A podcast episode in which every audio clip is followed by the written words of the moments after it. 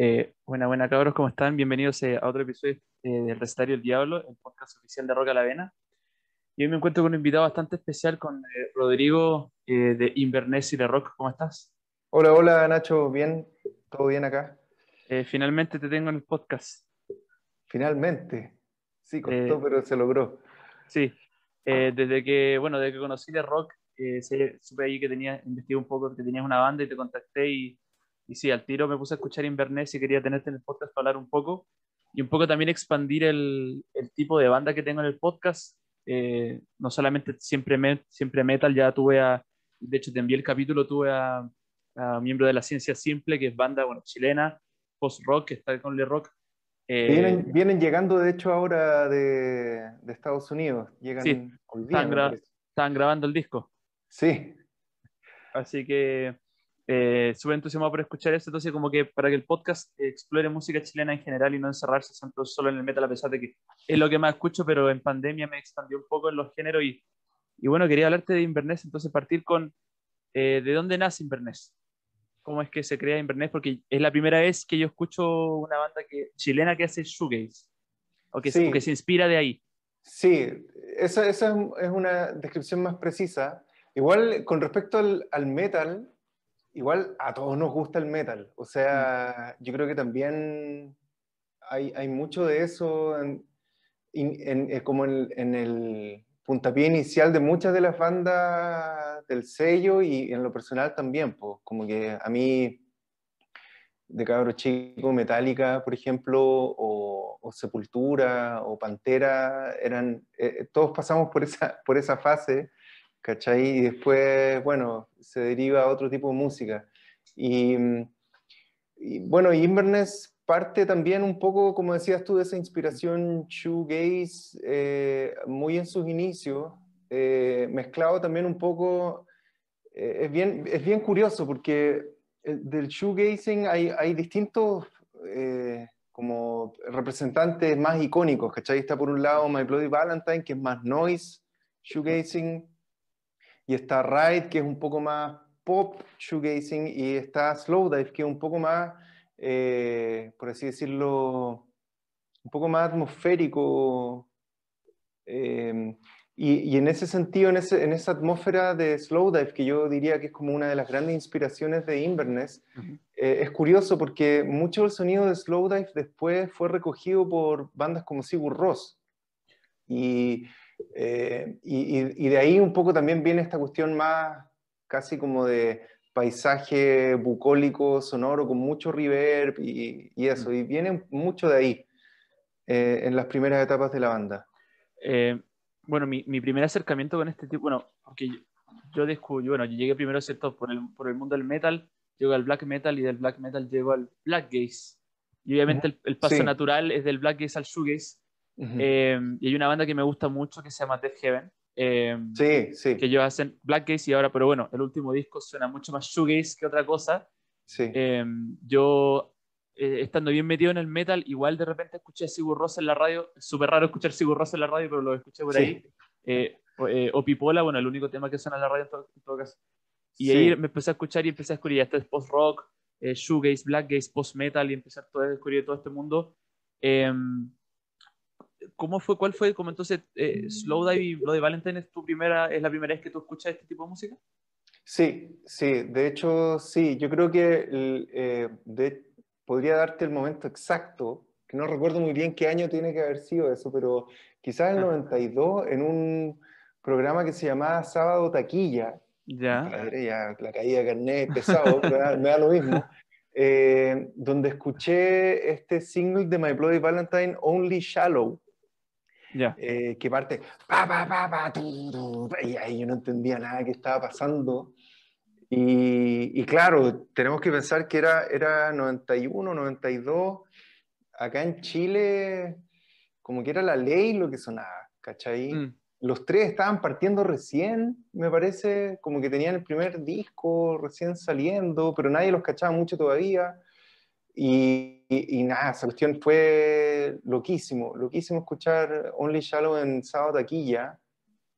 Y, y, de ahí empecé como un poco a, a, descubrir, no había mucho tampoco, no había internet, no había nada de eso, entonces como que uno iba al, al Eurocentro, me acuerdo, y, y preguntáis por la banda que había y anotaba en un papel, ¿cachai? Oye, My Bloody Valentine, y ahí te, te, te, te copiabais discos así como a cassette y, y te cobraban, me acuerdo, como dos lucas, una cuestión así.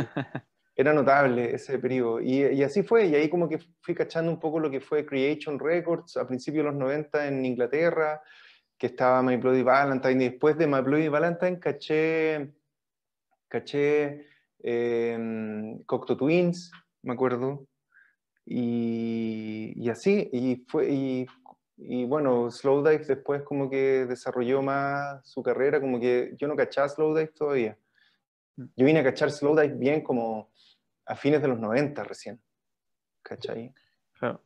Sí. Y, bueno, e, era un, género que, asumo yo, no, porque el metal en Chile siempre ha habido, de los 90 para adelante, siempre había harta banda metalera en Chile, y los géneros también, pero géneros como el shoegaze, post-rock, son bastante nuevos en Chile por lo menos. Sí, igual hay, hay un antecedente bien notorio, bien notable acá en Chile, que es la banda 100, que 100 se escribe con S, eh, que ellos son como de mediados de los 90, cuando en, en Chile estaba como pasó este boom de bandas nacionales con, con, sellos grandes, como tratando de catapultar la carrera de bandas nacionales con mucho presupuesto, como estaba Solar, había un montón de bandas así, que rescataban mucho el sonido shoegazing, pero más pop así como Happy Mondays, cosas así.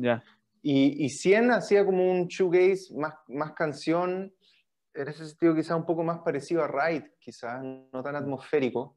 Eh, y, y ellos, ellos, yo diría que fue como la primera banda realmente de shoegaze en Chile, junto con otra banda de, que se llamaba Mal Corazón, de la Katy Lynn.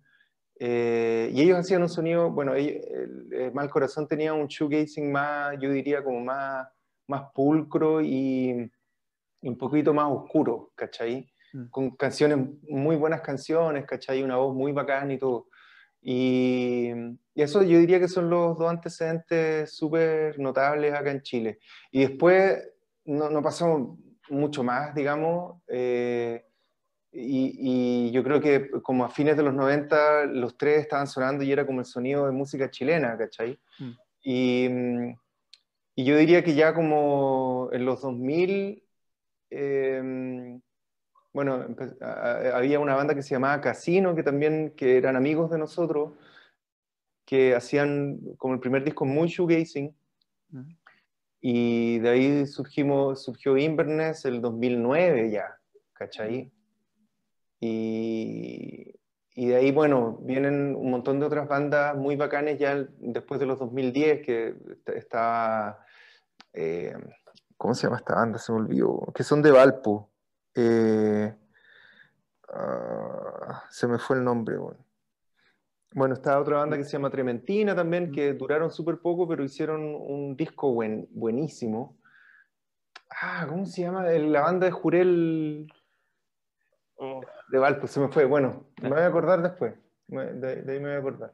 Eh, bueno, lo personal no sé cuál, cuál es tu relación, cuál, qué es lo que te gusta del género, pero por lo menos alguien que estuvo escuchando mucho metal todo el rato y que ahora ya más grande me empecé a expandir un poco más de nuevo. Eh, lo que me gusta del, del, género como es quizás post-metal, post-rock, shoegaze, es que de todas maneras no tiene que sonar pesado, no tiene que haber alguien gritando, no tiene que haber una guitarra muy pesada para que suene quizás que tenga un sonido, no sé, melancólico, siniestro, eh, que sea, yo creo que por las letras, por el estilo, como que eso es lo que a mí me gusta de, ese género. Entonces, claro, es mucho más suave que una banda de black metal, pero pueden estar hablando de la misma cosa, pueden, o puede sonar como, eh, no sé, más un, sonido sombrío sin ser pesado. Eso es lo que me gusta de, de las bandas, ya sean antiguas o de las de ahora. Em, pero, ¿qué, ¿qué, es lo que te gustó a ti de, de este mundo, de qué, lo que es post-rock como en, en grandes aspectos? Mira, me acordé de la banda, se llamaba Adelaida. Se llama Adelaida. Adelaida, Adelaida sí. Tiene una super banda de shoegaze. Eh, bueno, a mí lo que más me gustó de... Me gusta del shoegaze, ah, pese a que, claro, el, principio, el primer disco de Inverness es como... Está plasmado eso, pero me, me gustaba mucho esa... Como el juego con los pedales de efectos. Ya. Eh, como investigar eso. eh, como que la guitarra pudiera sonar muy sucia, muy distorsionada, pero, pero detrás que hubiera una canción igual sonando que podía ser muy bonita, ¿cachai? Pero mm. la estaba haciendo mierda con una guitarra con mucho, mucho distorsionador, ¿cachai? Mucho fuzz, con overdrive y, mezclar, no sé, tres tipos de distorsiones distintas y que te diera un, timbre muy particular el, el, sonido. Creo que eso, eso es lo que más me gustaba y también me interesó mucho, pero ya más un poco eh, cuando, cuando ya me metí full en Slowdive a cachar eh, las líricas, como las letras, que como tú decís, em, claro, en el caso de Slowdive, en los primeros discos era muy, eh, era dual, como que había, podían ser canciones que hablaban sobre estar volado en un carrete, ¿cachai? Pero por otro lado también podían ser canciones que hablaran sobre fenómenos de la naturaleza, ¿cachai? Mm. Cosas así. Eh, y, eso, eso es como ese imaginario del shoegaze a mí fue el que me, me atrapó, por lo menos, para el primer disco de Inverness. Y después como que, como, que, como que mutamos a otras cosas, también de ahí, del shoegazing, como que derivé mucho al post-rock también. Mm. Eh, y que jugaba con este, este, este juego entre eh, una, una, parte que fuera piola en cuanto a volumen y después que explotara, ¿cachai? Esos típicos increchendos del post-rock. Eh, eso, eso fue como, de ahí fue como ese paso, pero del shoegaze yo, yo diría que fue eso. Eso, como la experimentación sonora de la guitarra y la, la lírica. Bueno, Inverness es una gran banda. Eh, por lo menos gracias, cuando ya me metí a escucharlo ya de lleno me gustaron harto. Eh, pero, ya, pero partamos con, con, algo negativo. Bueno, ya del año pasado, que hemos estado encerrados, esta pandemia de mierda que nos dejó sin conciertos, sin música en vivo. Sí. Eh, Inverness había sacado dos temas muy buenos, ¿cierto? Continental el 2019 y Obscure es el del 2020. Sí. Entonces, te quería preguntar, porque obviamente el, el, arte, bueno, me gustó el arte, te voy a preguntar sobre el arte de los singles porque me gustó harto, eh, pero es similar en ambos singles, entonces asumo yo que iba, para, iba apuntando para algo, entonces te quería preguntar ¿qué, qué, tenía planeado la banda de no haber habido pandemia en 2020. Deberíamos haber sacado un disco el año pasado, nosotros. Eh, en realidad lo deberíamos haber sacado el 2019, eh, pero decidimos no sacarlo porque eh, ocurrió el estallido, porque iba a ser como en ah. noviembre, lo teníamos planificado, después fue la pandemia, después se fue todo al carajo, eh, y, es un disco que, de hecho, íbamos a terminar de grabar eh, a fines del 2019 y no, se pudo. De hecho, el último ensayo de Inverness, que estábamos preparando, digamos, las canciones que nos quedaba por grabar, fue el 18 de octubre del 2019. sí, y ese fue el último ensayo y bueno, sacamos ese, single el 2019 que era Continental, después Obscure el 2020.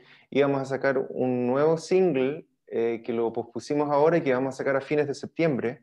Ya. Eh, o sea, perdón, eh, vamos a sacar un videoclip para Obscure que a fines ah. de septiembre y probablemente en octubre saquemos un nuevo single y ya pensando como quizás sacar el, el, porque a lo que iba, todos estos singles iban apuntados a sacar un, a sacar un disco que vamos a sacar, ¿cachai? Eh, que vamos a lanzar, yo creo, ya a principios del 2022, del próximo año. Eh, y sí, como tú bien notaste, los artes están todos muy, eh, apuntan un poco muy a lo, a lo, mismo, porque es un poco el concepto del disco, que se va a llamar La piedad de los paisajes, el disco, a todo esto. Y y eso, como que hemos estado trabajando, dándole vuelta. Bueno, en este periodo de pandemia, como que hemos desarmado y partido de cero como canciones, incluso el concepto mismo del disco. Eh, pero ya, como que, eh, de hecho, este mismo mes nos vamos a encaminar un poco a tratar de, de, de ya concretar las últimas cosas que queda por grabar y, y, dejar todo listo para poder sacarlo el próximo año. Um eh, te quería preguntar si, eh, entonces, ya, ok, Continental sale antes del estallido, ¿cierto? Sí. sí, eh, salió, no, de hecho, el Continental salió, me parece que con el estallido, como que me, me, entró la duda ahora, como un poquito después, quizás.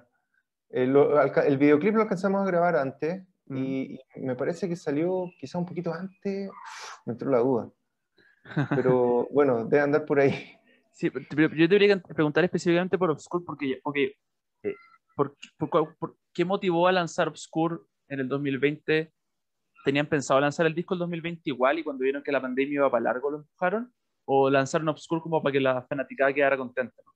Sí, lo, lanzamos Obscure porque queríamos, eh, queríamos sacar ese tema, porque estaba planificado, digamos, de, de, salir en la fecha en la que lo sacamos. Ah, Pero iba a haber como un, un, una gira asociada a ese segundo single em, y finalmente no ocurrió. ¿cachai? La, la, gira mm. iba a ser en abril, Obscure lo sacamos en abril del 2020 y había una gira planificada, para eh, una gira nacional, como planificada para, para abril del 2020, en el que íbamos a estrenar el single eh, y hacer una gira y preparar un poco a la gente y tocar en esa gira tocar canciones también del, de este disco nuevo, ¿cachai? Mm. Pero finalmente, obviamente, no se pudo hacer gira y tampoco eh, y, estaba todo listo, digamos, teníamos preparado el single, el arte y todo, y decimos, bueno, saquémoslo igual, ¿cachai? Eh, y, y, lo sacamos por eso, en el fondo, porque ya estaba el material, el material listo y no lo queríamos dejar guardado. Y después decidimos como el, el, videoclip. Se demoró mucho, mucho, de hecho, más de un año, eh, porque fue una volada en la que nos fuimos de hacer un, un video en stop motion con Marcelo oh. Sangüesa, que es un, director que ha trabajado también con otra banda del sello que es Meridiano Zurich y es, como muy bacán y, y, como que me dijo, hagámoslo, hagámoslo, hagamos el video y la, y la weá. Y como que finalmente me dijo, pero se va a demorar. Yo le dije, bueno, da igual, estamos en pandemia. los tiempos ya como que dan igual en realidad. Claro, nadie, nadie está apurado. Sí, eh, nadie está apurado. Pero bueno, entonces se vendría el videoclip de Obscure, se vendría un, single más y ya a principios del otro año sí. Eh, disco nuevo y esperemos que se pueda también una gira para apoyar ese disco, para poder verlos en vivo. Eh, sí, sí, Te quería preguntar sobre, hablando de videos, te quería preguntar sobre que yo de escuchar Inverness tengo dos canciones que me gustan, pero no solamente me gustan las canciones, sino que me gustan mucho los videos. Te quería preguntar tanto por el tema y por las canciones. El primero es eh, la canción Respira, que lo, lo hicieron, no sé si, creo que no está en un disco, creo que lo hicieron para la película específicamente. espera, no, estoy, equivocado, es, sí. La memoria del agua. La memoria, del, memoria agua. del agua. Ah, sí, ahí está, La memoria del agua, que es para la película del mismo nombre. Sí, eh, ese, ese, fue, en realidad, esa canción está en un disco. ¿Ya? Em, está en un disco que es el, el, cuarto disco de Inverness, que es El Sol, cuarto. Ya, sí. Eh, no, tercero, tercer disco, perdón, perdón. Tercer disco de Inverness, que es El Sol del 2014. Y esa canción estaba, pero no tenía nombre. Y eh, justo en ese periodo el Matías estaba empezando, a Matías Viz, el director de la película La Memoria del Agua, estaba empezando a trabajar en, el, en esa película, como en el guion. Ya. Y él me mostró el guion, como un primer borrador del guion. Y, y, y en parte yo logré terminar esa canción gracias a la lectura de ese guion. Y pues le dije, ¿sabéis qué? Le voy a poner la memoria del agua a la canción. ¿Me dejáis? Y me dijo, sí, dale. Y después la canción terminó en la película, pero con una, la versión del disco es distinta a la versión que está en la película. Ya. Son dos versiones distintas. ¿Y el video musical con el conejo, eso es cuando estaba en el disco o ya cuando está en la cuando, cuando estaba en el disco, cuando estaba en el disco. Como ese fue un video que hicimos para promocional para ese single que fue El Sol. Y el video que está de la película lo hizo el Matías, lo armó después y todo. Bueno, el video... No tuvimos nada que ver con ese, con ese video. Es, es como un video muy promocional de la peli. Claro. Sí. ¿Y el, y el, porque, ¿y el video del conejo, con quién, con quién trabajaron? Eh, estaba muy con, con, Catalina, uy, se me olvidó el nombre, que ella ahora vive en Linares. Eh, uy, eh, Catalina Villa, Catalina Villa me parece que se llama, se llamaba ella. Era muy buena onda. Yo la dejé de ver porque se fue a vivir a Linares y todo, y yo me acuerdo que vi como por internet, no me acuerdo si fue por Facebook o por, por no me acuerdo qué red social, como que caché el arte de ella Después me metí a su página web y ella tenía como estos diseños de conejos y personajes así.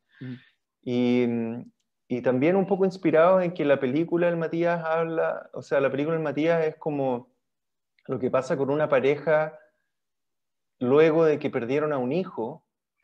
Yo dije, ¿cómo sería, como qué video le podría gustar o, qué personajes le podrían gustar a ese hijo, ¿cachai? Y, por ahí surgió la idea de hacer un videoclip que fuera casi como un cuento, un pequeño cuento, un micro cuento para, ni, para un niño, ¿cachai? Mm. O una niña. Y, tenía esa idea yo de hacer un video así como en animación y, todo, y, vi eso, ese arte de Catalina Villa y me pareció increíble y la contacté y le dije, oye, hagamos un videoclip, por favor. ¿Podías hacer animación? Me dijo, mira, no he hecho mucha animación, pero podría hacerlo eventualmente. ¿cachai? Y ahí ella se embaló, le gustó la canción y, como que lo, lo pudimos concretar en, unos meses de trabajo muy arduo de ella, ¿cachai? Como que... Mm. Pero, pero nada, fue muy, muy bacán trabajar con ella. El video quedó espectacular, sí. Está en YouTube y es, muy, es muy, muy, muy bueno. Y ahora, ahora sí, la otra canción, el video que me gusta es Respira, ¿cierto? Sí. Eh, que ahí, bueno, es un, pertenece a un disco de puras colaboraciones que lo encontré en la raja también. Eh, pero Respira fue la que más me gustó y cómo está eh, grabado el video blanco y negro.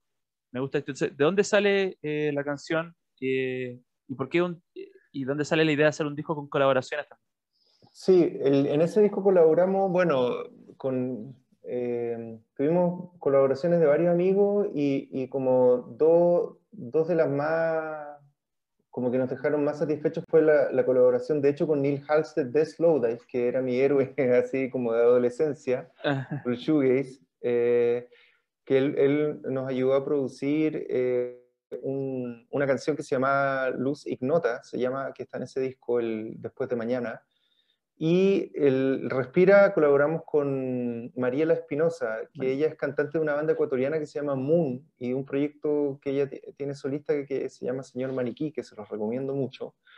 Y nada, la canción la habíamos escrito y hacer esta colaboración fue idea de Javier Egenleitner, mi socio en el sello. Y dijo, ¿por qué no invitáis a la Mariela a cantar en esta canción? Y dije, oye, está buena esa idea y le, pasamos la, la, canción a la Mariela y ella creó su parte, fue muy, muy bonito. Fue toda a distancia, ¿cachai? Mm. Como que ella nos envió, nos envió sus pistas por, por, correo y todo. Y, y sí, la canción, la canción es, es una canción, es, es, heavy porque es una canción muy pop. Eh, mm. pero, pero claro, tiene como, busca un poco crear un balance entre una, originalmente la canción era noise total, ¿cachai? Ese mucho experimental entonces. Eh, sí, sí, era totalmente noise. Esa era mi idea de ese, tema, pero finalmente como entre los chiquillos de la banda y como que después iba a cantar la Mariela, como que le bajamos, le bajamos un poco de la experiencia y, y, del ruido, ¿cachai? Mm. Eh, que a mí, yo tengo eso, como que cuando salen canciones que son muy bonitas, por así decirlo, como que me dan ganas de ensuciarlas, ¿cachai? Como, como tiene que haber un elemento feo en la web para que mm. se equilibre un poco. Pero finalmente como que decidimos dejarla un poco más como un single, eh, porque ya está la voz de la Mariela y todo, que tuviera un poco más que ver también con, como con el tipo de música que ella hace y que, y que como que, no sé, pues agarrara una onda alrededor de su voz también.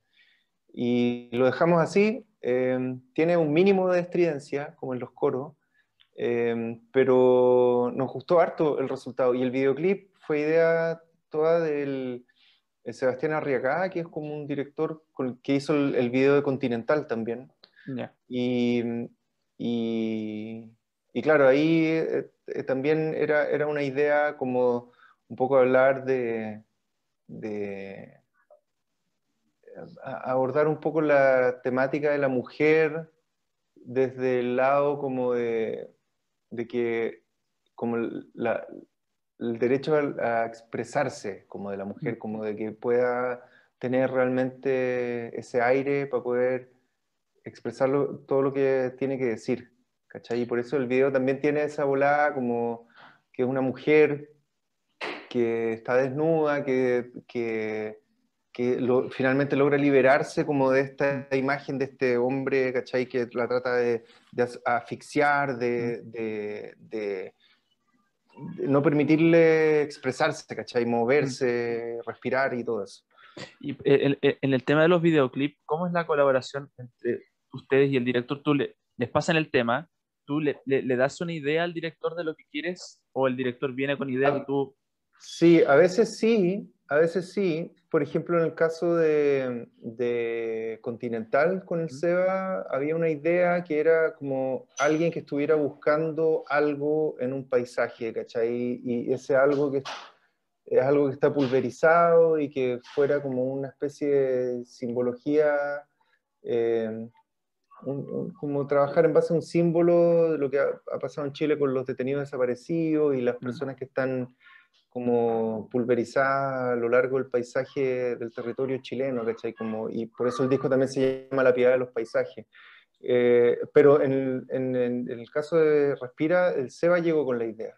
¿cachai? Eh, él tenía esa idea eh, y, y como que en, el fondo lo único que pasa después es como que él llega con la idea y nos sentamos para ver en el fondo qué, cómo él está leyendo la canción, ¿cachai? Para, para proponer esa idea. Y, y ahí muchas veces pasa como que propone ciertas cosas o ciertas imágenes y digo, mira, en realidad, bueno, puede ser que se pueda interpretar así la canción, pero quizás em, es más por este lado. Y él dice, ah, ya, entonces podríamos hacer esto otro, ¿cachai? Pero la idea base la, la, para ese video en particular, esa canción la propuso él. Ya. Bueno, todos los videos de Inverness en realidad son, van muy bien con el tema puesto y, y la música que ustedes, que la banda crea, realmente me gusta. Eh, lo que me gusta de estos dos temas es, es, no sé, a pesar de que Respira así suena un poco más pop comparado con otras canciones, no sé, me gusta que lo oscuro que es, de cierta manera, y, y la memoria del agua también. Em, te quería preguntar por Le Rock, porque obviamente eh, Le Rock ya está, la revista, está el sello, eh, ya tiene tienda, eh, tienen su propio programa, cierto post que sale los lunes, que es muy entretenido, pues, también los, los lunes a las 7, ¿cierto? Sí, lunes a las 7. Lunes a las 7 es súper buen programa. Entonces quería preguntarte, porque tú estás, o sea, nace Inverness, tú querías hacer shoegaze, eh, ¿cómo, ¿de dónde sale la idea de hacer un sello? Mira, esa es una historia eh, como larga, pero, pero en realidad parte del 2006 la idea de hacer el sello, cuando yo saqué, yo había estado colaborando con un montón de bandas y con grupos de teatro haciendo música, ¿cachai? siempre eh, ayudando y apañando a otros músicos u otros artistas, ¿cachai? En sus proyectos.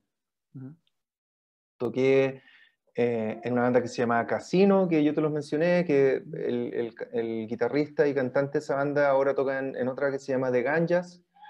Eh, y, y, toqué en una banda que se llamaba El Sotumbay también eh, apañé otra banda que se llama Sintra, tocando teclados, como que siempre apañando, ¿cachai? Y el, eh, a fin del 2005 yo dije, ya, ¿sabéis qué? Eh, perdón, a fin del 2005 se me acerca el Matías Vice eh, para decirme que estaba haciendo, que él en ese tiempo era súper cabro chico, que estaba haciendo una película que se iba a llamar En la cama. Y me dijo, y me gustaría que tú hiciera ahí la música, y yo en realidad no lo pesqué tanto, porque era el hermano chico de un amigo, entonces le dije, ya, dale, sí, voy a trabajar en algunas ideas y te las voy a ir mostrando. Yo grababa en ese tiempo con una, con una cuatro pistas, una Tascam a cassette, ¿sí? Grababa las ideas, y, y, a medida que fui avanzando en el desarrollo de esas ideas musicales, como, como que me di cuenta, ¿sabéis qué? Tan buenas estas cuestiones, como que mejor voy a hacer un disco. Y hablé con el Matías y le dije, oye Mati, ¿sabéis que en realidad, mira, como no sé, quizás mejor que Diego, que es el hermano que es violinista, haga la música de la peli y yo quizás te puedo aportar un par de canciones, ¿cachai? Pero quiero hacer un disco. Y Matías dijo, ah, bueno, pero dale, dale. Y, y, nada, pues finalmente terminé haciendo ese disco solista del 2006 mío que se llama eh, Monstruos bajo la cama, que ese disco también es súper shoegaze, y es, mucho más oscuro yo creo que cualquier cosa de Inverness. Y, y, cuando yo saqué ese disco, eh, mandé los demos, o sea, mandé la- el máster de ese disco a muchos sellos en muchas partes. Eh, eh, como sellos en Francia, sellos en Chile también, sellos en, en Estados Unidos y finalmente pasó que ningún sello me pescó, salvo un sello en Francia que se llamaba Monopsone, o se llama Monopsone Records, Monopsone se escribe, y a ellos les gustó el disco y me dijeron, mira, veamos quizás el próximo año, ¿cachai? Y yo no quería esperar, y dije como, no, ¿sabéis qué? Ya, filo, como que ningún sello en Chile me pescó, nadie me... y dije, callampa, me voy a hacer un sello yo, pues, bueno. No. Y ¿qué tan peludo puede ser la weá? Claro. Necesito, necesito un logo, necesito un logo, ¿cachai? Necesito un nombre. Y en ese tiempo yo vivía como en un departamento con otros amigos en Vicuña Maquena y la vecina al frente era francesa y ella tenía como una hija chiquitita, vivía con el marido ahí. Mm. Y un día le, nos invitó como una fiesta a su casa y fuimos. Y, y yo como que un amigo me había dicho, oye, tu, tu música es como, de ese disco es como media como rock psicofónico. No. Y ahí yo, yo como que enganché y, y en la fiesta le pregunto, oye, ¿cómo se dice rock Un poco en broma, un poco en serio, ¿cómo se dice rock psicofónico en francés? Y me dijo, le rock psicophonique. Ah, dije, ya, bueno. Y lo escribí como me sonó nomás, ¿cachai? Porque creo que Sí. psicophonique se escribe con Y en francés, no sé. Y, Ya. Y nada, y ahí como que le dije a, la, a mi amiga, a la Lolo, que era la que hacía el arte del, de, ese, de ese disco, Mm. le dije, oye, hagamos un logo y le ponemos este nombre, ¿cachai? Y me dijo, ¿qué es eso? ¿Qué es? Es mi sello, le dije. Y ahí partí con, con el sello, el, 2000, el 2006. Y ahí fabriqué el disco, ese disco solista, lo fabriqué con un logo que era en realidad bien malo, porque parecía logo de MySpace la cuestión. y, y lo saqué y ahí como que eh, había otros amigos se empezaron a sumar y, y como que de ahí fue creciendo de a poco la cuestión. Yo llevaba los discos de mis amigos como... Yo siempre como que... eh, como que stalkeaba al Alfredo Levin, le llevaba los discos a los periodistas, se los Mm. llevaba al- al- a las oficinas, me acuerdo. Me, me iba en micro a la oficina del Mercurio, allá como en, como en Vitacura arriba, ¿cachai? Ya. Después iba a la radio, a, a la radio X, ¿cachai? Les dejaba a, a la radio Horizonte, me acuerdo que fui, fui a la radio, la Sonar está, todavía no estaba ese, ese tiempo. Eh, nada, como que me pasé por todas las radios, le golpeé la puerta a toda la gente y de- llevé los discos, el disco mío y los discos de amigos, y ahí como que de a poco fue agarrando vuelo. Y después el 2009 ya armé Inverness y era evidente que el primer disco lo íbamos a sacar con, Mm. con el rock, ¿cachai? Y de ahí el Mati como que empezamos a sacar la- lo- las bandas sonoras de sus películas y también las hacíamos a través del rock, ¿cachai? Invitamos amigos a participar en las bandas sonoras también, ¿cachai? Y ahí se armó una cuestión muy, muy bacana. Sí, bueno, y ahora es una cosa ya la raja, o sea, tiene, está la tienda, está la revista, eh, hay un equipo más grande, ¿cierto? Sí, Eh, sí. Y mucha gente colaborando, ¿cachai? Sí. O sea, bueno, tú mismo también es como, como escribiendo y, y- y es muy bacán porque es, es como todos colaborando como eh, con todos, ¿cachai? Mm. Eh, Yo- es muy bacán. Y bueno, también está el festival, eh, ¿cierto? Sí. Que hasta por lo menos por lo que he visto yo en imagen ha sido exitoso. Eh, se entregó muy- hay- el, el- el conjunto de bandas que se juntan en los carteles del Rock, del rock Festival es, es bacán. Pero antes de entrar a hablar en, en el festival, quería preguntarte por la escena en Chile. Yo siempre eh, a todos los, a la, a la gente que viene al podcast te pregunto por la escena chilena. Y, pero tú eres el primero que tiene un sello, ¿cierto? Con ahora con muchas bandas, no solamente chilenas, sino que de afuera. Pero te quería preguntar específicamente por la escena chilena porque eh, obviamente, no solamente con, la- con los invitados del podcast, sino con amigos, siempre llegan los comentarios de que los músicos son, son, eh, como que la escena es chica y son hartos grupos diferentes de músicos que son como los amigos que forman su propio Mm. círculo de banda, eh, que Mm. se apañan, que músicos se apañan pero no se apañan, que hay malos promotores, buenos promotores, que a la gente no le interesa, al fanático no le interesa mucho eh, descubrir artistas chilenos, le interesa más los de afuera. Entonces, de lo que has vivido tú, con el- más encima agregándole el sello, ¿cómo describirías, no, en pocas palabras, el- el- la escena en Chile?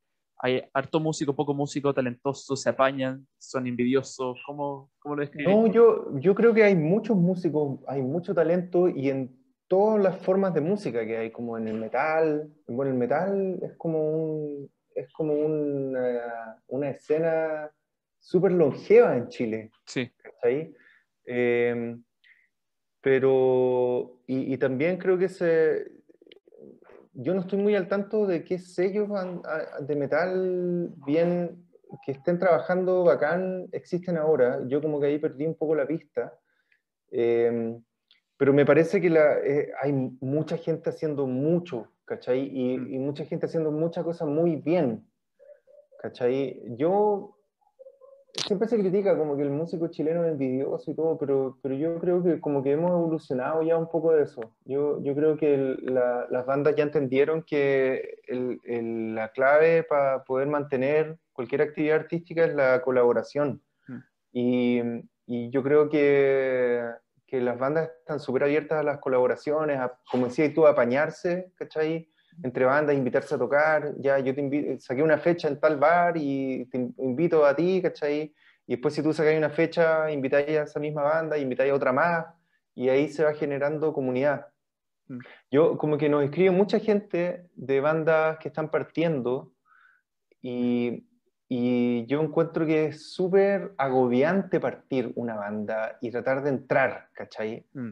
Tratar de entrar y, y que te pesquen y, y que y, y, las bandas como que se desangran, y te lo digo porque a mí me pasó cuando yo mm. partí, ¿cachai? Yo estuve un año, cuando yo saqué mi disco, golpeando puertas de sello y como que, oye, eh, como, ¿cachai? Que iba a tocar tal y tal banda y decía, oye, ¿cachai? Que estoy ensayando, tengo la banda armada, ¿podría sumarme como a la fecha con ustedes, ¿cachai? Y era como, no, no, no, no, no, no, todo el rato no, ¿cachai? Y y yo entiendo como las bandas nuevas que tengan ese, ese como, ah, puta, son los amigos de siempre y, y, en realidad no me invitan porque, bueno, son envidiosos, porque, porque nosotros sonamos mejor. Y, y es súper fácil que surjan esos, esos mm. como discursos negativos, pero yo, yo como cuando he tenido la oportunidad de hablar con bandas que están partiendo, siempre les digo, cabros, como traten de encontrar quiénes son sus partners, ¿cachai? Mm quiénes son sus partners, armen equipo, armen, eh, conozcan gente, ¿cachai? Eh, ayuden a otros, ¿cachai? Otras bandas o otros músicos sin necesidad de esperar que les devuelvan la mano, porque quizás no va a ser al tiro, quizás va a ser en un tiempo más, ¿cachai? Mm. Pero yo encuentro que la escena de música chilena está, eh, es súper sana, está súper robusta, pero claro, faltan los espacios. Y, y, ahí como yo siempre lo que digo es como genérense los espacios ustedes mismos. Como ese es como el consejo que podría darle a bandas nuevas. Eh, nadie me invita, bueno, haz tú una tocata, ¿cachai? Invita tú. Aunque sea en la casa de tu tía, ¿cachai? Como que da igual. todos partimos, todos partimos tocando en la casa de un amigo, ¿cachai? Eh, como colándonos en el, en, el show, en un bar de mierda, en, en, eh, en, de, en, show de una banda X, de un amigo X, ¿cachai? Y sonando mal y todo. Y yo, siempre les digo a las bandas como, y, y, traten, si es que no hay un sello que los apañe, bueno, júntense con tres, cuatro bandas, armen un sello, ¿cachai? Hmm.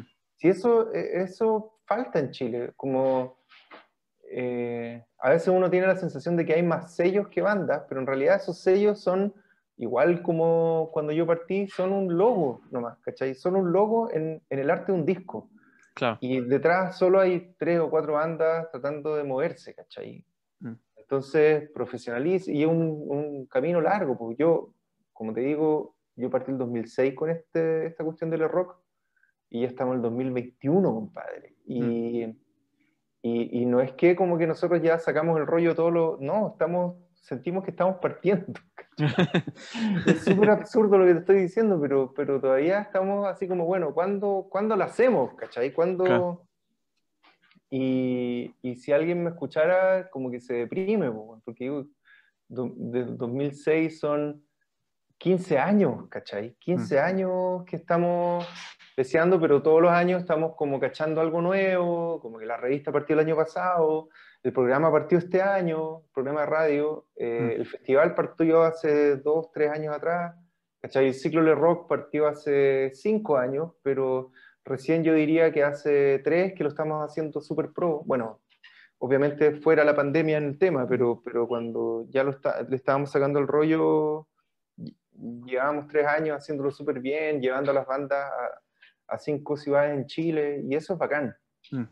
Cuando te das cuenta que puedes empezar a hacer cuestiones más grandes a medida, poco a poco, vais construyendo. Claro, y bueno, lo que en base a lo que tú me dijiste con tu disco solista, igual hartas bandas, hoy en día están todas las facilidades, está YouTube, está Spotify, está como mm. que las bandas son más autodidactas y por lo menos todas las bandas que he conocido yo se mueven harto. Son, son gente que es muy motivada, que no se detiene con nada, que tampoco busca hacerse famoso, hacer plata, sino que quiere que la gente, hacer música quiere que la gente lo escuche, de lo mismo cómo, dónde.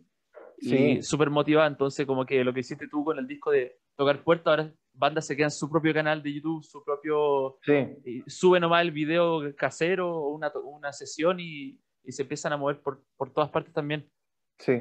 Ahora por el lado del fanático, eh, tú, porque la, por lo menos por el lado de las bandas, a pesar de que yo no pertenezco a ninguna banda, he visto los, los músicos con los que he hablado, no hay ninguno que me diga, no, que no, que no, no hay, hay, motivación, como que no hay ninguno que no esté motivado. Por el lado del fanático, ¿tú crees que a al chileno le, no le gusta descubrir bandas chilenas? Como que... Yo creo que sí. ¿Sí? Yo creo que al chileno, yo creo que al chileno le gusta descubrir bandas nuevas y yo creo que ese es un prejuicio muy como muy arraigado en el músico chileno, un poco para sacarse, como para tratar de entender por qué la gente no escucha su banda, ¿cachai? ¿Por qué la gente no va a los shows? Y, y, yo creo que eso es una percepción falsa de que al, al, público chileno no le gustan las bandas chilenas. Hay gente que no le gusta y que siempre el troll en los comentarios te va a poner, no, todo, en Chile no hay bandas buenas, ¿cachai? Por eso uno escucha lo de afuera. Ya, va, va a haber uno o dos hueones que te van a decir eso en los comentarios. Pero en general, yo creo que al chileno sí le gusta, el, como le gustaría descubrir bandas chilenas, ¿cachai? Eh, Entonces te diría que le falta motivación al chileno de ir. No, yo, yo creo que le falta que la, la banda. ¿Es ahí lo que pasa con las bandas? Es que la banda saca el disco se gasta, ya, pongamos, una banda tiene una millonada de plata y dice, voy a hacer un videoclip, voy a hacer un disco, lo voy a ir a grabar con tal ingeniero y me voy a gastar tantos palos en hacer el disco. Y después de eso, las bandas esperan que la gente escuche y compre su música y que vaya a sus shows. Y eso no es, no es eso, ¿cachai? Es generar y, que las bandas llegan hasta ahí, como que terminé el disco, listo, ahora me tienen que escuchar, ¿cachai? Y la pega parte cuando tú sacaste el disco, ahí parte la pega, ¿cachai? Mm. Ahí recién parte la pega que es realmente importante, que es como entender a quién, para quién estáis haciendo esta música, quiénes son las personas que van a escuchar esta música, dónde están, por dónde se enteran de, este tipo de música que yo estoy haciendo y cómo llego a ellas, ¿cachai? Mm. Y, y, la gente piensa que es como colgar el video en YouTube subir el disco a Spotify y listo. Y no, eso es, como que ahí hiciste lo mínimo. Grabaste un disco y lo subiste. Ahora, ¿qué vais a hacer? Y si tú le preguntas a una banda, es como, pucha, no sé, pues que me quedé sin plata. Y es como, viejo, la plata, si tú te vayas a gastar un palo en un disco, tenéis que pensar que tenéis que invertir un palo en difundir ese disco, en promocionar ese disco.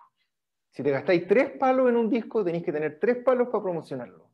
Si queréis tener algo de resultados, ¿cachai? Mm. Y, tenéis que olvidarte que en el primer disco la gente que tú vayas a explotar, porque bandas como tú hay 40, ¿cachai? Que están haciendo y que incluso están invirtiendo más lucas. Entonces, claro, tú bajándolo un poco, es, es un poco frío y penca esa visión que estoy planteando yo, que es como en cuanto a la inversión de plata, pero, pero es más que solo inversión de plata, porque podéis no tener ni uno, pero si entendís que después de grabar el disco tú tenés que hacer un lote de otras acciones que tienen que ver como con encontrar a tu público, salir a tocar, ¿cachai? Eh, mostrarte, hacer, hacer actividades choras, ¿cachai? Relacionarte con otras, otras áreas del arte, por ejemplo. Eh, o sea, la música no se acaba en, en en tocar en, tal bar, ¿cachai? Eh, que te toquen en un programa de radio y que te inviten a tocar al Lola Palusa, ¿cachai? Mm. eh, si tú querís eso y estás haciendo rock o metal o lo que sea, estás un poco perdido, ¿cachai? Como que no es eso, no es eso. Como que tú tenés que generar comunidad, como tenés que generar un grupo de bandas.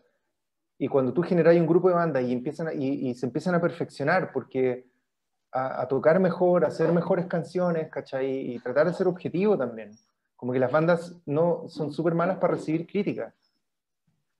Como, ay, no te gustó mi música, no, porque le falta todavía, ¿cachai? Le falta pero si las bandas pueden recibir todas esas cosas y, entienden que después de grabar un disco tienen que salir a mostrarlo y, ellos, ¿cachai? Conseguirse una casa para poder tocar, invitar gente y que sea gratis y, comprar, ir a comprar las cervezas, ¿cachai? Al cielo y tener, vender cerveza Luca y armar su propio cuento, vaya a ver que va a empezar a llegar gente porque la gente te va a asociar no con tu música, sino que con lo que estás haciendo con ella, ¿cachai? Claro, claro. Entonces, en ese sentido, con Inverness, por ejemplo, nosotros nos costó caleta entender eso, como que la gente, nosotros nos desgastamos y queríamos ir a tocar a tal bar porque era taquilla, ¿cachai? Pero iba el público de Inverness, poquito público, y, nosotros terminábamos de tocar y la gente se iba. Entonces los dueños de los bares decían, oye, weón, tu público de mierda, llega, lo escucha, no se compra ni un copete y se va. Y, nosotros, ah, puta, sí, bueno, y tratábamos de, de, ya, y copete, dos por uno, y finalmente entendimos que nuestro público e, era gente que, lectores, ¿cachai? Que veían películas, cine, arte, y que en realidad el contexto para ver a Inverness para ellos no era un barco, estábamos dando la cacha yendo a tocar a bares, como que deberíamos tocar en, no sé, centros culturales o, en un teatro con butacas sentados, ¿cachai? Mm o simplemente hacer una sesión, o tocar, bueno, en una librería, ¿cachai? No sé. Y ahí como que dijimos en realidad, nada, pues, como que concentrémonos en tocar, eh, hacer una gira nacional al año, ¿cachai? Ojalá tener una gira internacional al año y tocar en un festival, en nuestro mismo festival, ¿cachai? O en el festival de algún amigo. Y sería. Mm. Me dejé de mandar correo a Lola Palusa. Es absurdo, ¿cachai? Mm. Eh, sí, o sea, Lola Pelusa quizás sea una buena vitrina, pero claro, yo estoy de acuerdo contigo, o sea, las bandas chicas que llegan a Lola eh, es, una buena oportunidad, pero no para ahí la cosa, o sea, hay que, mm.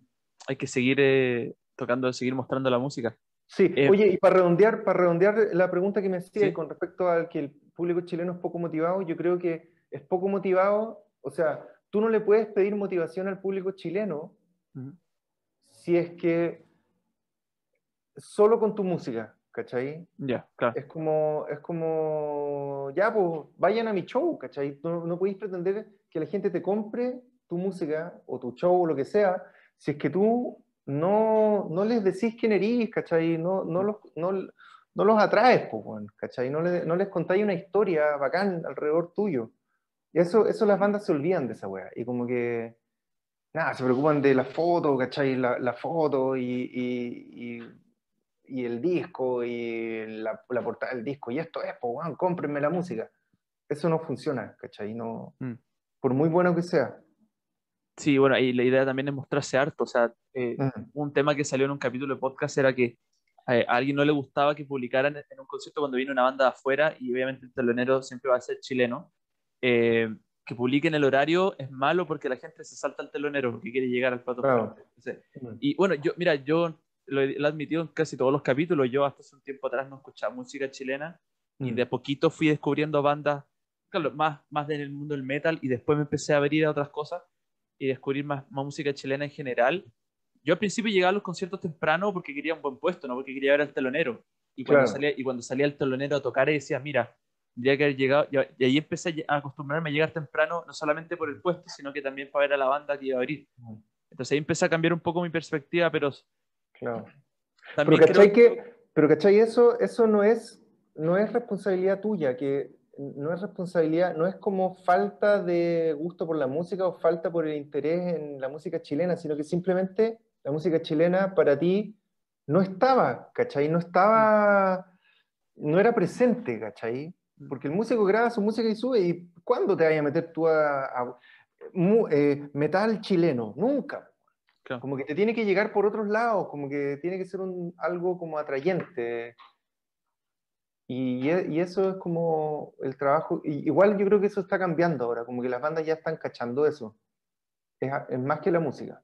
Sí, y bueno, y la mejor manera, según yo, para absorberlo es verlo en vivo. O sea, creo yo que mi, mi, interés en descubrir más bandas más música chilena fue porque me tocó ver bandas chilenas en vivo, diferentes. Mm. Desde de, bandas como We Are The Grand, eh, a los Jaivas, a los Cuervos del Sur, a Weichafe eh, y a distintas bandas de distintos géneros, pero fue porque las vi en vivo que me interesó después llegar a, descubrir dónde está su página, dónde está su canal de YouTube, dónde está su y empezar a escuchar su música, claro.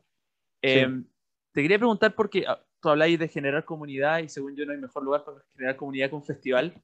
Entonces creo yo que después de crear el, el, sello, el paso obvio, un poco obvio era hacer un, no sé si un festival, pero a lo mejor hacer una tocata y, que hartas bandas del sello toquen.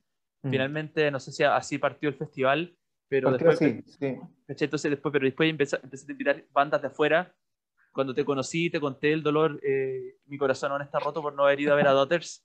Eh, entonces, ¿cómo, ¿cómo nace la idea de hacer el, cómo, cómo, qué, cómo, cómo se propuso la idea del festival y cómo de, tú lo dijiste ahora, cómo de un simple espacio para que tocaran las bandas del sello a invitar bandas de afuera? Sí, eso, yo no quería al principio el festival. Eh, me ah. daba pánico pensar en la idea de un festival. Y fue idea de Javier Egenleitner, de mi socio en el sello. Y, fue un, un, largo ir y venir de unos dos o tres años. Desde que nosotros, Javier organizó, eh, organizaba como el 2000, me parece que el 2014 o algo así, organizó un, que nos invitó a tocar con Inverness, un show que era como un mini festival, un micro festival, solo con bandas chilenas, eh, en un espacio en Bellavista que no me acuerdo cómo se llamaba, y el festival se llamaba Santiago Independiente. Después hicimos otro, y, a, mí me gustó ahí la ola, ¿cachai? Como que dije, oye, qué bacán lo que se generó acá, ¿cachai? Eh, Javier lo hizo súper pro, porque él trabaja siempre así, como si va a hacer algo, lo va a hacer como que sea bacán, mejor calidad de sonido y de luces y todo. Y después, juntos, como que yo me acuerdo que conseguí el anfiteatro del Museo de Bellas Artes, que era un espacio así al costado del Museo de Bellas Artes, muy bacán. Y ahí hicimos, me acuerdo, dos noches seguidas que invitamos a bandas que eran amigas, ¿cachai? No solo del sello, sino que bandas amigas. Eh, y hay, de hecho, la única, me parece que la única banda del sello que tocó fuimos Inverness. Invitamos a Matorral, invitamos a Javier Barría, invitamos a Natizú, me parece, un montón de proyectos así como de otros sellos también. Y, y salió muy bacán, fue muy bacán la experiencia. Eh, no ganamos ni un puto peso, pero mm. fue muy bacán, fue toda pérdida. Y después me acuerdo que Javier ahí empezó como, hagamos un festival, hagamos el Rock Fest. Y yo, no, no, Javier, ya. Y traemos una banda afuera y invitamos bandas, ¿cachai? De, bandas de Argentina, porque ya teníamos amigos, ¿cachai? Sellos, amigos, eh, sellos en Argentina, en Perú, en Colombia, en Ecuador, ¿cachai? En México. Fue, no, Javier le decía, bueno, no, no, no, esto va a ser un cacho, no vamos a meter, no, no, no lo hagamos. Y me decía, y Javier entendiendo, como con esa visión que tiene él, mm. mucho más desarrollada que la mía, para ese tipo de cosas, eh, lo bacán que iba a ser, ¿cachai? Y todo lo que iba a significar para el sello, en el fondo, porque me decía, eh, y finalmente me terminó convenciendo, como que me dijo, eh, ¿tú querías realmente como que el, el, sello se convierta en una cuestión más grande? y yo le dije, obviamente que sí, necesitamos diversificar las actividades del sello, ¿cachai? No solo como sacar disco y armar tocata, ¿cachai? Sino que ya abrirlo, como invitar a bandas de otros sellos, que es lo que habíamos hecho en el anfiteatro, etcétera, etcétera. Y ahí fue como, ya, bueno, démosle, démosle, ¿qué, qué puede pasar? ¿cachai? Mm. Ahí postulamos un fondo, ganamos un fondo de cultura y el 2018 hicimos la primera versión en Infante 1415, que era un espacio así como muy industrial. E, era, de hecho, una fábrica antes ese espacio. Eh, y salió muy bacán el festival, ¿cachai? Y ahí tuvimos, partimos chicos igual, como bandas del sello. Invitamos a algunas otras bandas de otros sellos, ¿cachai? Y invitamos una banda de Perú, y una banda de Argentina. ¿Cachai? Y, y, la weá salió realmente buena, como que fue bacán, como que la gente de la Rocaxi, el editor general de la Rocaxi fue, me acuerdo, dijo, weón, he recuperado mi fe en los eventos en vivo, ¿cachai? Me dijo, esta weá estuvo muy, muy bueno. Y, y, ahí como que dijimos, bueno, hagámoslo, ¿cachai? Como que ya sigamos. Y el 2019 ya fue el salto grande, ¿cachai? El 2019 eh, fue el salto grande y, y claro, ahí ya como que entramos en contacto con Balaclava Records en Brasil y porque nosotros no teníamos idea cómo traer una banda afuera, ¿cachai? Claro. Y, y Balaclava nos dijo, mira, yo le dijimos, queremos hacer un festival en esta fecha y como que nos gustaría mucho traer, porque habíamos escuchado el disco de Daughters, hmm. y dijimos, ¿qué onda Daughters? Que no tiene mucho que ver con, con la música que hacemos en el rock, pero el disco estaba bacán. Dijo, Daughters es como mi banda favorita, nos dijo el compadre, ¿cachai? Entonces, de hecho yo estoy pensando traerlo, como lo podríamos mover para la fecha que coincide con el festival de ustedes. Nada, zorra. Y ahí como que dijimos, bueno, y traigamos otro, y él, nos dijo, oye, yo iba a traer como a Place of Strangers, pero en otra fecha, y de pronto tienen, tienen cómo hacer para traer a las dos bandas, como tienen el presupuesto, y nosotros no, no tenemos el presupuesto, pero cachemos cómo hacerlo, ya, y dijimos, ya hagámoslo, hagámoslo, ahí vemos cómo. Y nada, y ahí como que invitamos a bandas de Colombia, de México, de Argentina, ¿cachai? De Perú, vinieron todos y invitamos bandas del sello también, los que estaban más con lanzamiento o tuvieran algún hito que compartir. Y nada, salió la raja. Fue, fue un estrés de mierda. Me imagino. No dormí, yo no dormí como en una semana que estuve así mal, mal, mal. Encima traíamos un músico de Inglaterra, el Steve Strong, y este compadre como que no pudo volar como la noche antes y Oh. Esa noche pasé en banda, así como que me llama a las 3 de la mañana, estoy en el aeropuerto, no, no puedo embarcarme, ¿qué? ¿Pero por qué? Porque no había sacado una visa que necesitaba, porque hacía en Estados Unidos, no sé.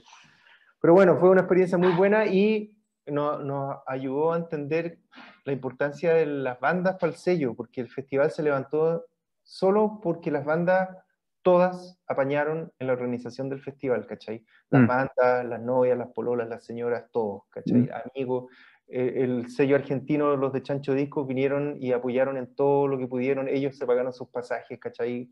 Como que esa comunidad, entender que teníamos esa comunidad en Latinoamérica de bandas que venían solo porque querían estar en el festival, porque corresponde a la escena que están levantando, fue una weá, fue lo más bonito que hemos vivido, yo creo, como, como sello.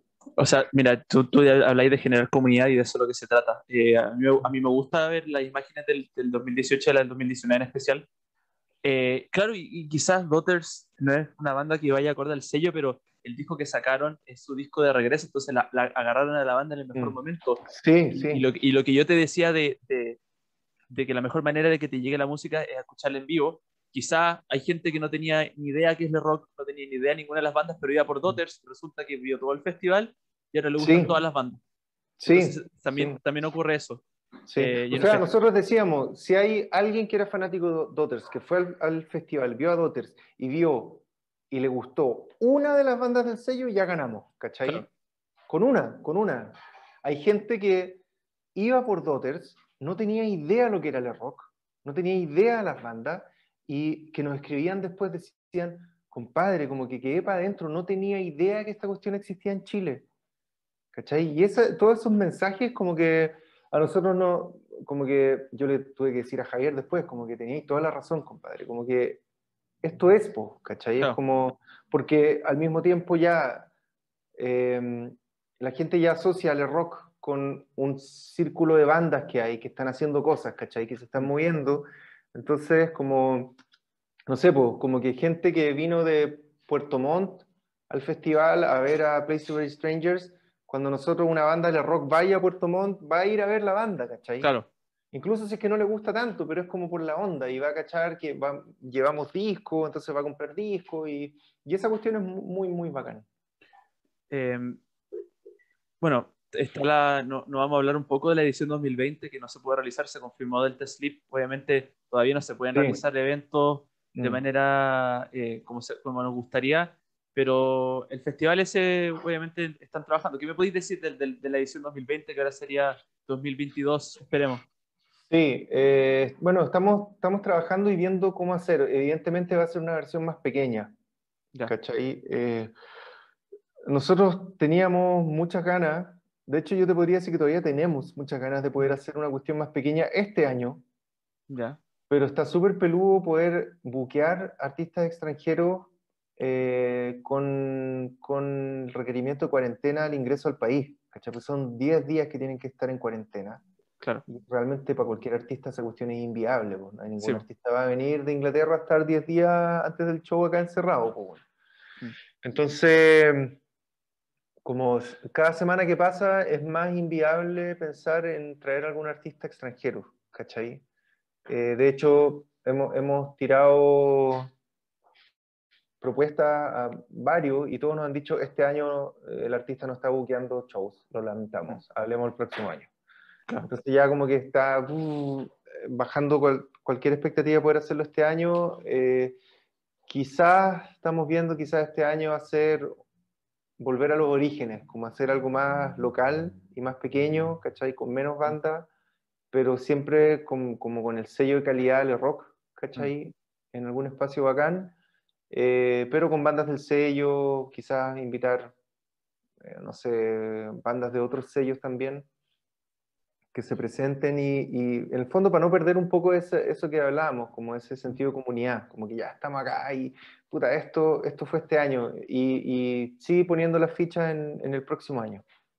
Claro, y bueno, y después del, del, de los hitazos que fue el 2018, en especial el 2019, yo creo que la gente iría igual, aunque sea más chiquitito y solo bandas de acá. Sí, eh, sí, porque yo, yo, yo, creo que el público entendió lo que es le Rock y lo que es el festival, ¿cachai? Que era el, nombre, el nombre porque es Le Rock Festival, ahora el nombre quedó guardado en las cabezas de la gente. Sí. Entonces la gente va a ir porque es Le Rock. Sí, sí. Sí, ojalá, ojalá que pase eso, pueda empezar a pasar eso, ¿cachai? Como que la gente asocie a una buena experiencia. Creo que el 2019 fue una muy buena experiencia, ¿cachai? El festival. Eh, esos escenarios que iban consecutivamente con música durante más de ocho horas, ¿cachai? Fue bacán. Y creo que la gente como que agradeció eso. Te quería preguntar, bueno, aquí para terminar un poco el tema, eh, te quería preguntar sobre, bueno, sobre bandas de aquí, sobre bandas de afuera. En el caso, por ejemplo, de una banda como Sistema Inestables, que es del sello, ¿cómo es, qué, qué, qué sentís tú eh, cuando aparecen en el Dunk Festival? O empiezan bandas de, de tu sello empiezan a aparecer en festivales eh, de afuera, grandes, importantes. Es, como, es bacán, es como orgullo por el trabajo que se hizo, ¿cachai? Mm. Eh, en el caso puntual, por ejemplo, la ciencia que estaban grabando con John McIntyre de Tortos ahora, ¿cachai? Mm. Eh, son esas cuestiones ya como que, de hecho, no es ni siquiera una gestión que hicimos nosotros, ya es una gestión de la banda, ¿cachai? Y claro, todo se enmarca dentro de como una cuestión que es del sello y todo, pero, pero claro, porque mira, primero yo creo que hay que hacer una diferencia, porque el rock no es solo un sello, como cuando uno dice un sello discográfico, que es un sello, es como un, una empresa que te fabrica discos y los distribuye, ¿cachai?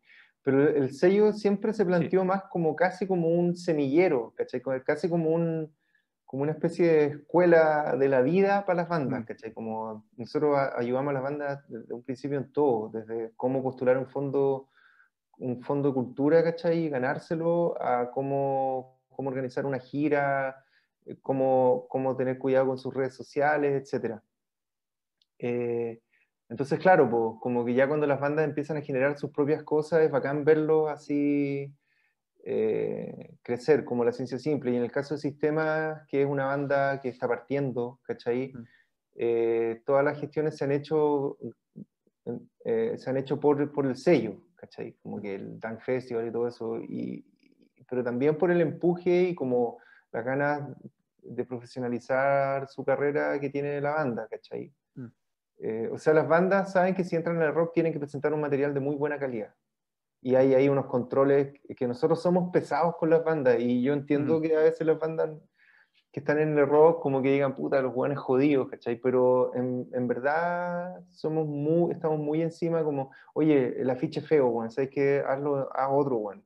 Oye, hay un error de tipografía en, en, la carátula del disco, está ya dos días de mandarlo a la imprenta y está todo mal. Como que, ay, pero weón, ¿cómo me decís eso? Bueno, lo siento, pero nosotros con el rock no vamos a publicar una weá que viene mala, ¿cachai? Claro. Y todo es bueno, y todo es en pos de, de que la banda le vaya bien también. Sí, obvio, obvio. Y, y, las bandas ya después de un tiempo entienden eso, ¿cachai? Pero al principio somos hueones pesados, sobre todo Javier. Eh, yo soy más conciliador, ¿cachai? Como, mm. eh, lo mismo, las bandas, oye, pero sáquennos una, una tocata en el bar, no, no, sé cuánto, en el bar de René. Yo, no, weón, yo no me voy a desgastar haciendo tocatas en bares, ¿cachai? Por muy, muy bacán que sea el bar de René, me encanta el espacio, pero yo no te voy a sacar una tocata en el bar de René, weón. Yo te armo un ciclo para tu banda al año. Eso hago, esa es mi pega. ¿cachai? Si tú quieres una tocata en el bar de René, escríbele tú, weón, y consíguetela. Y si no te pescan, no te pescan nomás, pues, weón. Mm. ¿Cachai? Eh, todas esas cosas. Y, y, nada, es como orgullo y también es pánico, porque me da mucho, temor que venga un sello más grande, cache el talento y diga, vengan para acá ustedes. Y claro. la banda, oye, Juan que tengo que hablar contigo, sé que nos vamos a no sé, a Matador Records porque nos ofrecen plata y la weá. Claro. Ahora yo siempre hablo con las bandas, si llegara a pasar algún día una cuestión así, mm. yo creo que soy el primero en pegarle la patada en la raja a la banda y ándate, ¿cachai? Porque en el fondo, sí, pues eso significa ya que hicimos, hicimos muy bien el trabajo. Claro.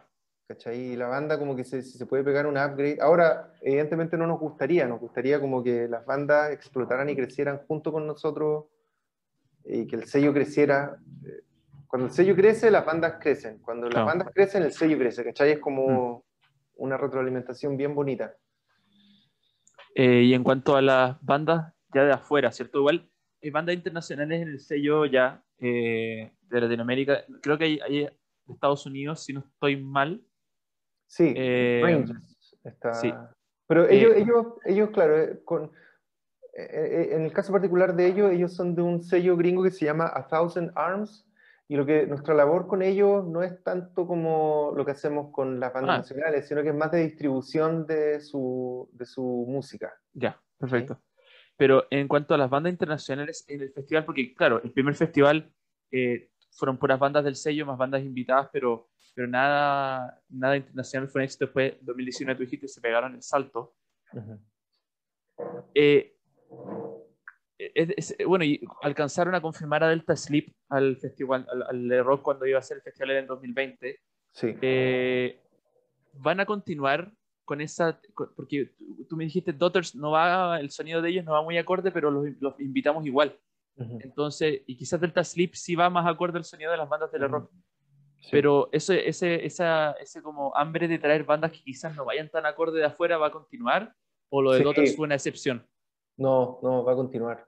Es que también, como que, por ejemplo, si tú me, me poní la posibilidad de traer Explosions in the Sky, que ya vino a Chile, o a Death Heaven, yo traigo a Death Heaven. ¿Cachai? Mm. Si me poní traer a. Eh, no sé, un, no sé, a... Puta, a ver. ¿Qué banda puede ser? No sé, Tortoise, que ya vino a Chile, que son súper grandes y todo, y traer a Caspian, o traer a Alcest, yo traigo a Caspian o traigo a Alcest, ¿cachai? O a Russian Circles.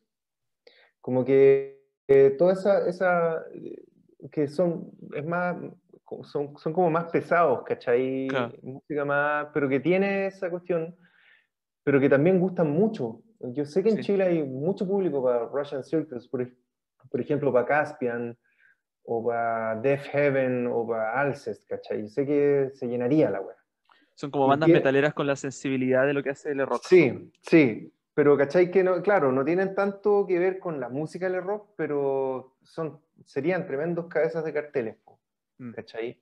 Eh, pero claro, son, son todos proyectos súper caros, pero Sí. bueno, eventualmente vamos a tratar, como que eso, pero también no tenemos, yo no tengo ningún problema, por ejemplo, en, en, en buscar, ¿cachai? También me interesan como otra, otras músicas, ¿cachai?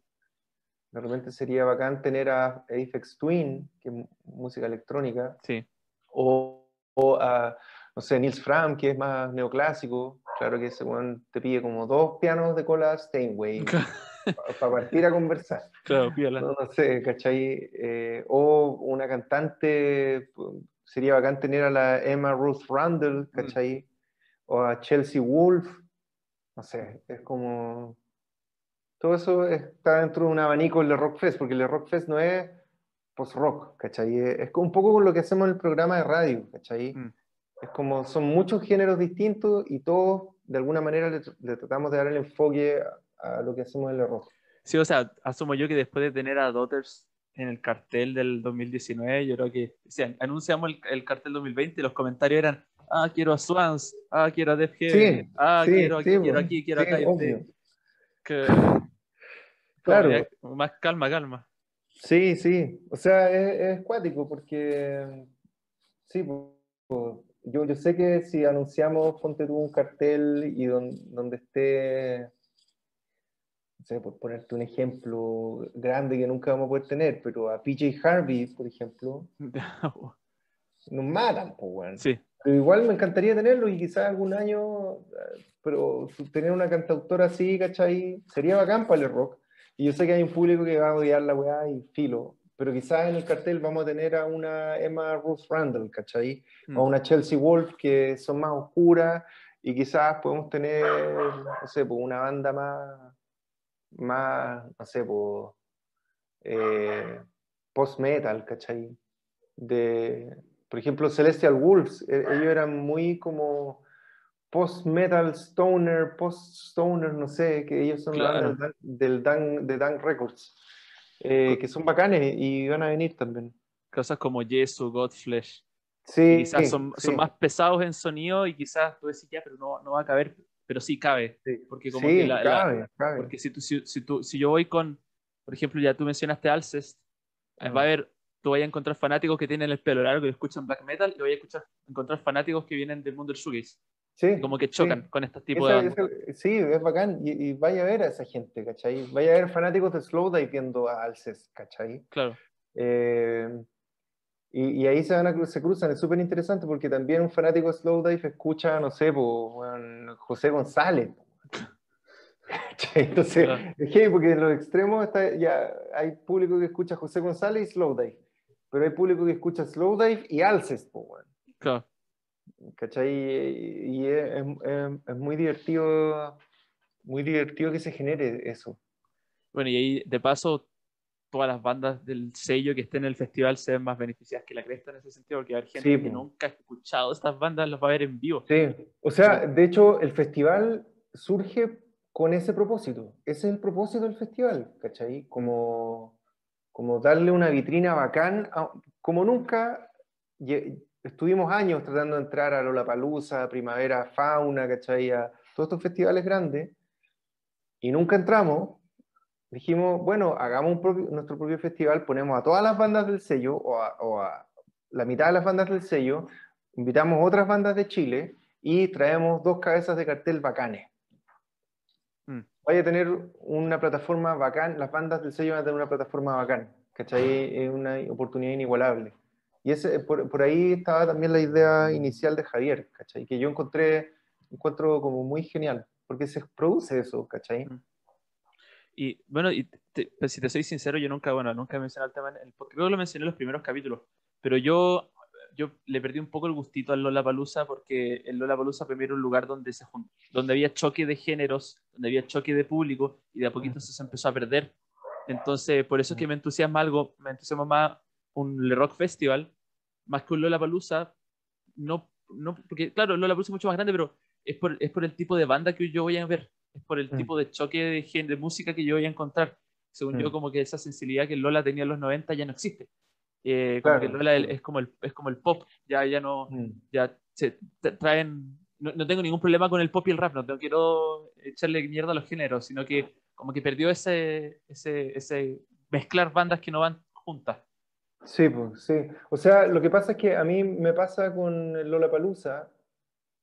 O sea, es bacán comerse una hamburguesa con papas fritas y una Coca-Cola de vez en cuando, ¿cachai? Ah. Es bacán. Y para mí es un poco eso Lola Palusa y estos festivales grandes, que es como eh, su línea curatorial está muy, muy en base a las playlists de Spotify, ¿cachai? Mm. Y se convierten en eso porque tienen que ir, porque Claro, es una la evolución natural. ¿cachai? Claro, es como una franquicia. Eh, pero yo siento como que uno, la alimentación de uno tiene que ser súper variada, ¿cachai? Y en ese Mm. sentido, como que siento que el Rock Fest es como, no sé, pues tu plato favorito, ¿cachai? Que, o es, es un, no sé, es un plato de comida que quizás necesitáis comer, ¿cachai? Claro. Un plato pues, weón. Mm. Y quizás no es tan atractivo como una hamburguesa con papas fritas, pero te hace bien, pues, ¿cachai? Te ha- es como, es necesario, es- es- son espacios necesarios, ¿cachai? Yo, por ejemplo, hay una edición del Primavera Fauna que me encantó, de Primavera Otoño, que fue esa versión que vino This Will Destroy You, Slowdive, ¿cachai? Sí, me acuerdo. Eh, esa cuestión para mí fue un punto de inflexión.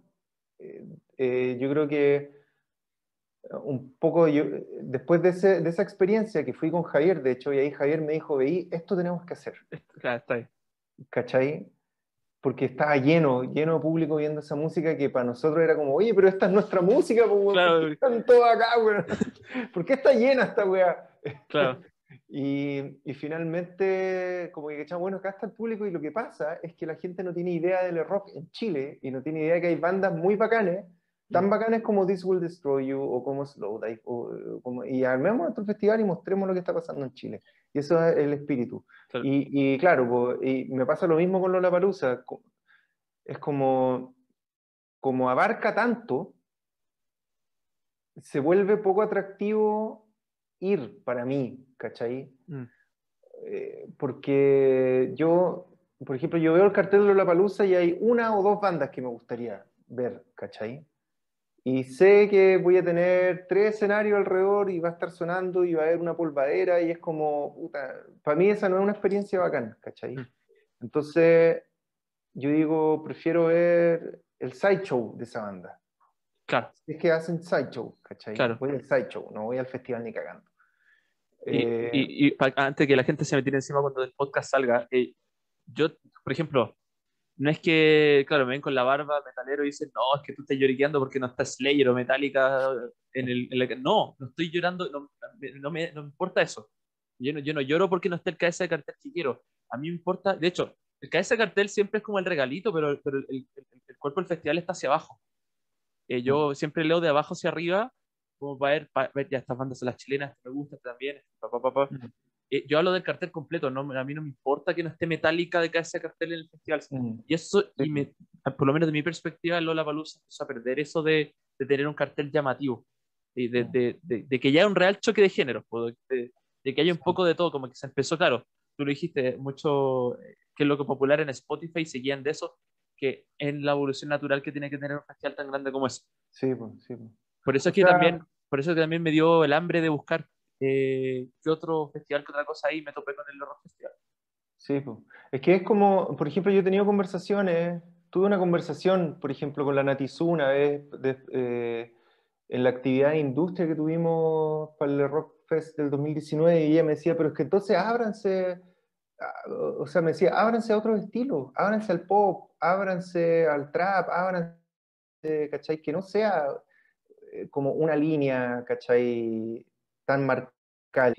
Mm. Y decía, no, porque el valor del festival es ese, ¿cachai? Claro, El valor del festival está en que tiene una línea curatoria, la gente sabe que va a ir a escuchar, que hay unos márgenes, obviamente, como que igual hay electrónica, igual hay bandas más pesadas, hay ban- bandas que tocan con guitarra acústica, pero, pero la curatoría está pensada para que, un poco lo que decía yo, pues, ¿cachai? Como que podéis tener alce Slowdive José González en un festival, como que... No es tan loco, claro. No es tan loco. Eh, y, pero tiene una línea, ¿cachai? Tiene una línea el festival que es súper buena y, y, es, es, eso, ¿cachai? Es como... Eh, oye, pero ábrete, es como para mí que me digan, oye, pero... Eh, no sé, ten sirve hamburguesas y papas fritas también, po. No, pues yo quiero tener un restaurante, un restaurante de autor, po, weón. Claro. ¿Cachai? Es como que me estoy diciendo, ya, pero vende papas fritas y pon ketchup en la mesa, ¿no? Pero uno, uno, no puede, uno puede tener hamburguesas sin necesidad de, desviarse de lo que es el festival. Por ejemplo, eh, eh, bueno, no sé, de, cachar el festival este que está en Holanda, eh, se llama? El... Em, ay, ¿cómo se llama? Eh, ya me voy a acordar. Ya me voy a acordar. Es un festival en Holanda. ¿Roskilde? No, es Dinamarca. Ese es Dinamarca. Dinamarca. Este donde tocó Godspeed y Black Emperor, tocó eh, Converge, tocó Sun, toca mm. eh, Chelsea Wolf, creo que tocó una vez. Eh, ¿Cómo se llama? Donde también, como que si uno revisa el cartel, son puras bandas que están en el mundo del post-rock y de repente tenéis bandas, no sé, vos como Converge, que es una banda que es de metalcore, y si quieres una banda así, de repente podéis, tener, por ejemplo, ya, aquí me acuerdo de otro festival, un festival que se llama Arcangent, sí, que tiene, está lleno de, que es, más que nada post-rock, post-metal, pero de repente cada ese cartel tenía Meshuga. Claro. Uno puede tener hamburguesas sin perder la línea de lo que es el festival. Uno, puede, puede, desviarse un poquito. O sea, tuviste a Daughters y no, no se vio raro tampoco.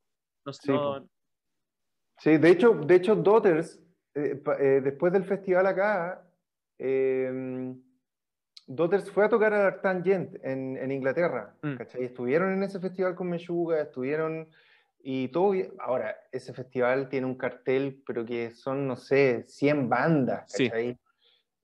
un festival enorme que yo no sé cómo lo hacen. De hecho, Tortuga iba a ir el año pasado y ahora va a quedar para el 2000, 2022, me parece. Mm. No, es tremendo ese festival, sí. Eh, y bueno, para ir cerrando, Rodrigo, eh, te quería preguntar, yo siempre también termino con esta, y es solamente porque yo soy egoísta, quiero escuchar más, descubrir más bandas. ¿Qué banda, cierto, chilena, del género que tú queráis, eh, que sientes que no tiene tanta atención y que son buenos, me recomendaríais para que yo escuche y, y posiblemente tener el podcast también? Uy, mira, a ver. Eh, pucha, son, son géneros bien, bien raros.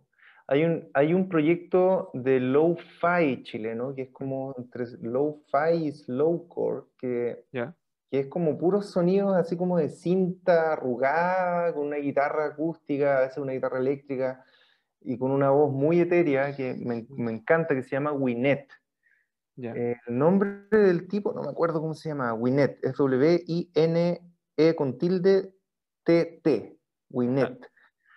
Em, y la otra banda que a mí me encanta, pero que ya es otra bola también, es Ensamble Escondido. Em, y ah, les puedo recomendar también el proyecto de em, Octavio Cañulef que no sé cómo se llama su proyecto solista. Eh, eh, no me acuerdo cómo se llama el proyecto solista de él, pero... Ya me acordé del, nombre del festival, el Roadburn. Ah, ya, sí. Sí, yo no cacho tanto ese festival, lo he escuchado de nombre, pero no, no, nunca me he metido a investigar el cartel.